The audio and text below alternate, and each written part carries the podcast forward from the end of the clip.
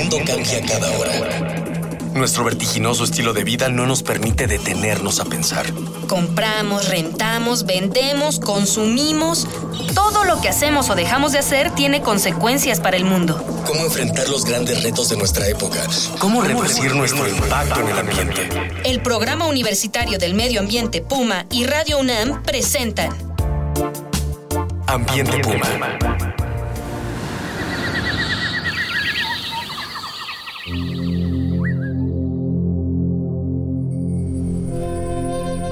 Bienvenidas, bienvenidos. Soy Mireya Imas, coordinadora del Programa Universitario de Medio Ambiente de la UNAM, y esto es Ambiente Puma. Voces, ideas y acciones sustentables. Hoy vamos a charlar con usted acerca de las estrategias que la UNAM, nuestra casa de estudios, está llevando a cabo para resolver el reto que es directamente proporcional al tamaño y la cantidad de personas que estudiamos y trabajamos en Ciudad Universitaria y en general en la Universidad Nacional. Y este reto es cómo reducir, separar y manejar adecuadamente los residuos que se producen en nuestra casa de estudios. Así pues, hoy vamos a platicar con usted del nuevo sistema de residuos de la Universidad Nacional Autónoma de México. Acompáñenos, que vamos a ponernos en ambiente Puma.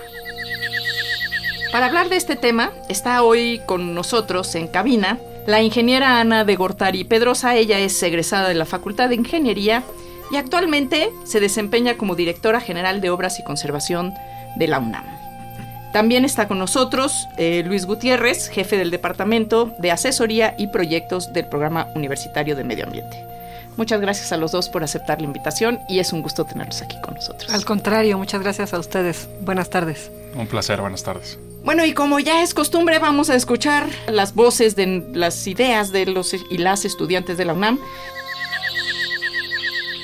¿Qué ventajas crees que tiene el nuevo sistema de separación de residuos en la UNAM?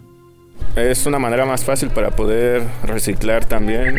Pues creo que es más fácil para llevarlo a los depósitos y, y evitamos la pérdida de tiempo de estarlo separando. Pues realmente ayudamos a todas las personas que se dedican al reciclaje de la basura, además de que ayudamos realmente al planeta. Hacer cultura, sobre todo, eh, que aquí, por ejemplo, en Facultad de Ciencias he visto que realmente se ha aprovechado muchísimo esta cultura de separar la basura, pero por ejemplo en otras facultades todavía no llegan. Eh, bueno, yo soy de la Facultad de Química, entonces ahí también lo que se trata es de que aprovechar esos residuos del laboratorio eh, de alguna manera para que tampoco pues sean dañinos para el medio ambiente. ¿Cómo se puede mejorar el sistema de separación de residuos? Pues nada más aumentar el número de, de lugares donde se ponen los botes, porque ahorita en la facultad no hay botes de basura en los salones justamente para poder usar este sistema. Pues yo creo que está muy bien, no, no encuentro la manera de cómo mejorarlo. Bueno, por ejemplo, aquí en la facultad se dio que antes teníamos botes de basura dentro de los salones. Cuando nos los quitaron fue así como todo un shock. Pero ya de los últimos meses del semestre pasado volvieron a poner los botes. Entonces, pues yo creo que respetar, o sea, ajá, como tú dices, el sistema. Que se logre implementar un poco más, no solo en las facultades, sino en todo CEU. Bueno, pues eh, escuchó usted las voces de las y los jóvenes de esta casa de estudios. Y bueno, vamos a preguntarles a nuestros invitados, la ingeniera Ana de Gortari y Luis Gutiérrez, ¿de qué, ¿de qué hablamos cuando hablamos de residuos, de la generación de residuos en la UNAM? ¿Cuál es, ¿Cuál es el tamaño del, del, asunto, Ana? Claro, yo quisiera un poco incorporar dos ideas fundamentales para poder entender esta situación que tú comentas. Es decir, si nosotros imaginamos que la ciudad universitaria es justo una ciudad, es parte de una ciudad de México, pero a su vez se conforma como una ciudad, entonces justamente todos los que habitamos o conformamos la comunidad universitaria o a veces incluso transitamos por ella, eh, formamos parte entonces de estos espacios. Y estos espacios pues tienen sistemas, sistemas de eh, instalaciones, por ejemplo, las hidráulicas, las sanitarias, sistemas eléctricos. Eh, en esas ideas, bueno, queda el, asunto de la, recolección de los residuos que generamos por derivados de las actividades que, que se realizan en la propia ciudad universitaria. En ese sentido, bueno, tenemos una cifra de alrededor de 15 toneladas al día, que son las que se generan en Ciudad Universitaria, tanto de material orgánico como inorgánico. ¿Y qué ha hecho la universidad? Bueno, como parte del plan de desarrollo de la Universidad Nacional, el rector José Narro solicitó y pidió a la comunidad, dentro de su plan está una línea de trabajo que habla sobre impulsar un proyecto para el manejo de residuos sólidos, así como previsiones en materia de bioseguridad. En ese marco hemos puesto en marcha un programa. 15 toneladas de residuos sólidos orgánicos al día. En general los residuos se separan o se consideran de diferentes maneras. Una parte es los residuos sólidos orgánicos, que es lo que genera usted y yo de manera más cotidiana en nuestras casas. Hay otra parte que son los residuos de manejo especial y por otro lado los residuos peligrosos. Y en este caso estamos hablando de los residuos orgánicos, eh, de los residuos sólidos. ¿Por qué era necesario cambiar el sistema de gestión de residuos de la UNAM? Bueno, los residuos de la ciudad universitaria acaban en el sistema de, gestión de los residuos de la Ciudad de México. Y todos los residuos de la Ciudad de México acaban a su vez en el suelo, en rellenos sanitarios, o, antes en el bordo poniente y ahora en rellenos sanitarios en todas partes. La responsabilidad de la UNAM en este sentido fue evitar que la mayor cantidad de estos residuos terminaran en el suelo. Y esto eh, se hace a través de la recuperación de todos los productos que tienen valor en el mercado y se pueden reciclar, eh, la recuperación de toda la fracción orgánica, que ahora este, se va a incorporar a la planta de composta de la UNAM, y, este, y vamos a dejar de producir papel higiénico, que es un residuo este, muy común en el país, pero que es en realidad muy inadecuado para, según las prácticas internacionales. Entonces esto va a reducir el impacto de la comunidad universitaria finalmente en el suelo. Eso que comenta Luis es muy importante porque sí les queremos platicar que tenemos una de las plantas de composta más importantes del país en la universidad, donde se procesa y se transforma todos los residuos orgánicos reutilizándose como fertilizante en el propio campus. Claro, ese es el tema, en irle encontrando eh, disposición final que no sea necesariamente un relleno sanitario o un tiradero a cielo abierto que todavía existen en nuestro país, en nuestro país tenemos, tenemos una gran deuda con el manejo de los residuos y es por eso que es tan importante que la universidad haya tomado en sus manos esta responsabilidad. ¿Cuáles son las principales características del nuevo sistema? Por ejemplo, eh, ¿en qué se diferencia del orgánico e inorgánico que más o menos se ha generalizado en la Ciudad de México, Luis? Bueno, una de las principales características es que la responsabilidad de la gestión de los residuos ahora también recae en quien lo genera. Antes eh, eh, las personas generaban residuos, tú sabías que había un bote y ya no era tu problema. Ahora tú tienes que decidir en cuál es el, bote adecuado donde tienes que depositar los residuos y eso, eso arranca el sistema de gestión. ¿Cuántos botes tenemos? Tenemos ¿Qué opciones tiene el que tira la basura? Los orgánicos, que ya todo el mundo conoce, que básicamente son residuos de alimentos. Ese es un contenedor verde. Y luego tenemos tres contenedores donde se reciben productos que se pueden reciclar. Uno amarillo, uno azul y uno café y allí eh, van, a, van, a, poder depositar aluminio, vidrio y tetrapack. En otro papel y cartón y en otro estamos buscando botellas de plástico, de dos plásticos de PET, que también ya la gente está habituada a, separar, y, y, polietileno de alta densidad, que es un plástico opaco. Y entonces cualquier cosa que no sea eso va en un bote gris, que es basura.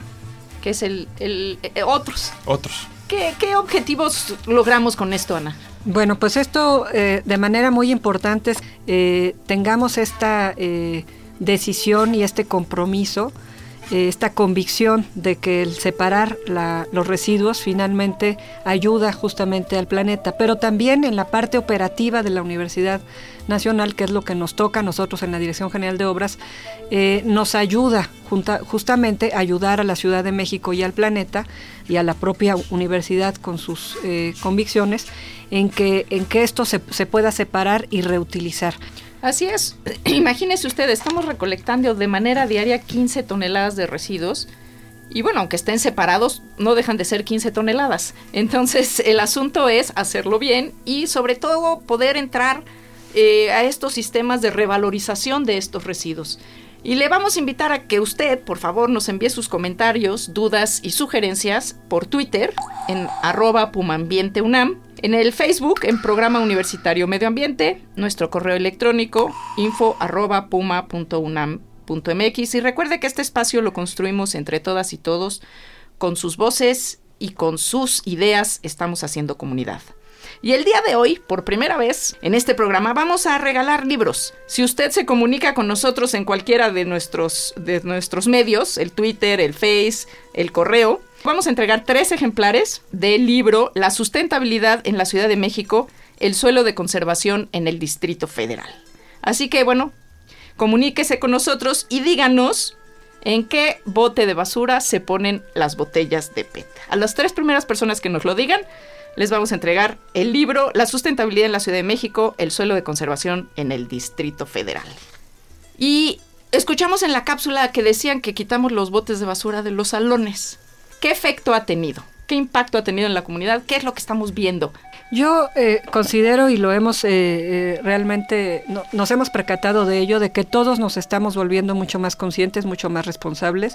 Cada vez que generamos algo de residuos, de basura, vamos a decir, la tenemos que conservar con nosotros hasta encontrar un bote de basura. Ojalá que sea un bote diferenciado para poderla colocar en su lugar, pero si estamos en un sanitario, es decir, si estamos en un núcleo de varios sanitarios, bueno, hay un, bote para poder colocar la basura que generamos. Igual en un salón de clases, ya nos están colocando botes de basura porque realmente eh, estamos ayudando a que la limpieza se mantenga dentro del aula y que ese no es un lugar para, para depositar residuos sólidos. Para eso están botes eh, estrictamente colocados eh, en, en espacios justo donde uno tiene que conservar. Es cierto, fíjese, yo, yo doy clase en la Facultad de Ciencias y pues me ha tocado ver este proceso. Pues los chicos no se quejan, al contrario, este, están contentos con el sistema, eso lo pudimos también escuchar en las cápsulas que, les presentamos a ustedes. Y bueno, es, ha, sido un reto, por ejemplo, el tema de los sanitarios, Luis. Sí, bueno. ¿Cómo opera ahí el sistema? Tenemos la costumbre, como decía, en este país de, generar residuos sanitarios en los excusados. Eh, movidos por una idea de, que se tapan las cañerías y... Papel, porque residuos sanitarios va a haber de todas maneras. Papel digamos que en particular. Este, el, papel higiénico en realidad desde hace este, bastantes años se diseña exprofeso para depositarse en los excusados y tratarse en el sistema de aguas, el sistema de tratamiento de aguas de las ciudades. Em, obviamente hay que usarlo racionalmente y... sí, claro, si uno avienta el rollo, pues sí se va a tapar el excusado, de papel, se va a tapar. En realidad, la carga que se le adiciona a una, a, un, a una descarga de un excusado es muy pequeña. Este, el, el volumen de agua es suficiente para, para, para, para, transportarlo y se va disolviendo a lo largo de, de la trayectoria de tratamiento en, en, en el agua en la Ciudad de México se producen 700 toneladas diarias de, de, este, de este residuo, lo cual es un, es un problema eh, fuerte, en, no solo ambiental, sino también en la salud de los trabajadores que gestionan este material. Entonces, estamos impulsando recuperar la práctica más adecuada, que es quitar todos los botes de basura en los, en los, en los excusados y depositar el papel higiénico en, en el excusado donde Así debe es. Así es, y claro, bueno, en el entendido de que en los sanitarios de mujeres pues habrá contenedores para eh, las toallas y los tampones sanitarios. Que es eso sí realmente por favor no se lo no lo eche por el por el excusado porque seguro que sí se tapa. Bueno, con esto vamos a cerrar esta primera parte del programa de Ambiente Puma en la que estamos platicando sobre el nuevo sistema de residuos en la ciudad universitaria. Escúchenos en nuestra próxima edición y agradezco la presencia de la ingeniera Ana de Gortari, de Luis, de, Luis Gutiérrez y sobre todo le agradezco muchísimo la presencia en los controles hoy a Susana Trejo, en la producción a Miguel Alvarado, en la investigación sondeos invitados Jorge Castellanos, Itzel Aguilar, Cristian Barroso, Dalia Ayala, Marjorie González, del equipo de Educación Ambiental y Comunicación del Puma. Y pues le invitamos a usted a que nos acompañe en la segunda parte de esta conversación sobre el nuevo sistema de residuos que está desarrollando nuestra máxima casa de estudios. Esta fue una coproducción de Radio UNAM, el Programa Universitario de Medio Ambiente, con apoyo de la Dirección General de Divulgación de la Ciencia. Y usted, que nos distingue con su preferencia, Al acompañarnos, pues le invitamos a seguir reuniendo ideas, voces y acciones sustentables, aquí en Ambiente Puma. Una pequeña acción. Un cambio de actitud. Nuevos hábitos. Y nuevas formas de entender y relacionarnos con el mundo. Paso a paso. Aportamos un granito de arena. Para construirnos un futuro. El Programa Universitario del Medio Ambiente Puma y Radio UNAM presentaron Ambiente Puma.